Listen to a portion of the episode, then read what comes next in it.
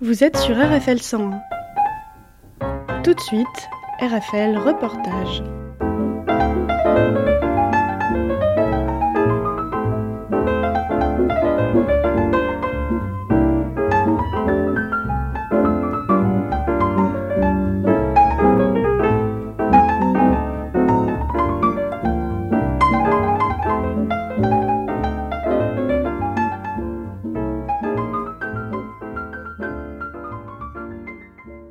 Bonjour, je suis en compagnie du président d'ARCOM, Roch euh, Olivier Mestre. Bonjour. Bonjour. Donc, C'est l'autorité et régulation de la communication audiovisuelle. Alors quelles sont les, les urgences pour nos radios associatives?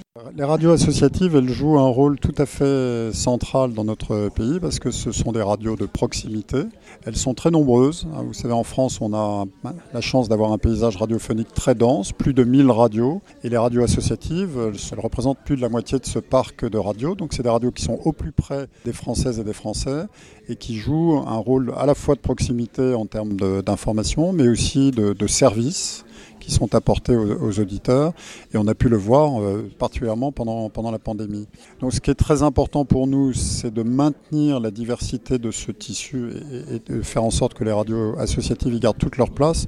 Les considérez-vous euh, plus fragiles? Oui, on les considère comme plus fragiles parce qu'elles ont un modèle qui reposent souvent euh, sur le bénévolat. Elles n'ont pas la ressource publicitaire. Alors elles sont aidées par un fonds de soutien, le fonds de soutien à l'expression radiophonique, qui relève du ministère de la Culture, qui joue un rôle bien évidemment très important.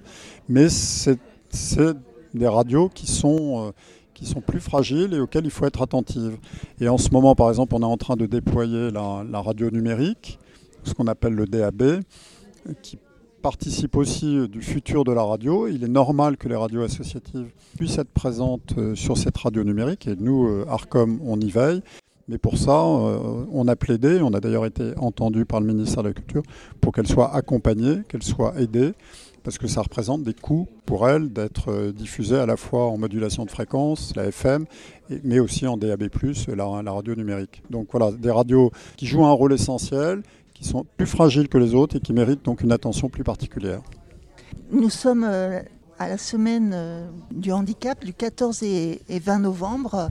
L'ARCOM lance une opération euh, intitulée Jouons ensemble. Jouons ensemble. Vous pouvez nous dire un petit mot sur euh, le dispositif Écoutez, euh, il est, il est est la deuxième année, je crois. C'est la deuxième année consécutive. Ce qui est très important, c'est que les personnes en situation de handicap, non seulement, bien évidemment, puissent avoir accès au programme audiovisuel comme tout un chacun. Et ça, ça fait partie de nos actions. Mais ce qui est très important aussi, c'est que les personnes en situation de handicap soient justement représentées dans les médias, dans les médias audiovisuels. Les personnes en situation de handicap, c'est 12 millions de personnes en France, c'est presque un cinquième de la population.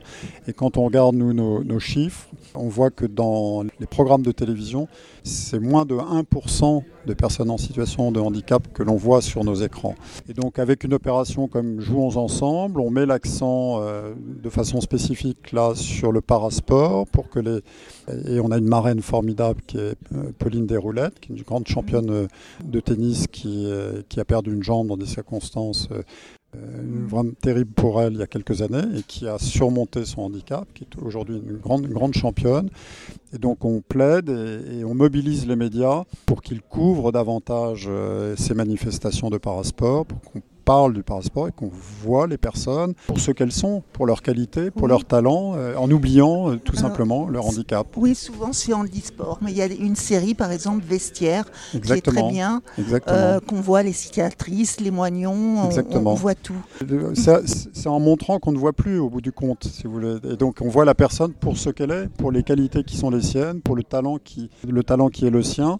Et donc en portant ce type d'opération, c'est ça qu'on vise. C'est plus, plus on montrera les personnes en situation de handicap, moins on verra leur handicap, si j'ose dire. Voilà, c'est ça notre ambition. L'objectif est, est, atteint quand on, ne verra plus le handicap dans on la société. On verra plus le handicap, qu'un qu journaliste euh, sportif euh, soit en situation de handicap, peu importe s'il est bon journaliste sportif, ce qu'on retiendra, voilà. c'est qu'il est un bon journaliste sportif, ou un expert euh, sur un plateau, ou un présentateur d'une émission euh, ou un acteur dans un rôle. Euh, il faut montrer pour oublier, si j'ose dire. Très bien. Merci beaucoup et bravo pour ce que vous faites. Un grand merci, bientôt. Monsieur le Président. Au revoir.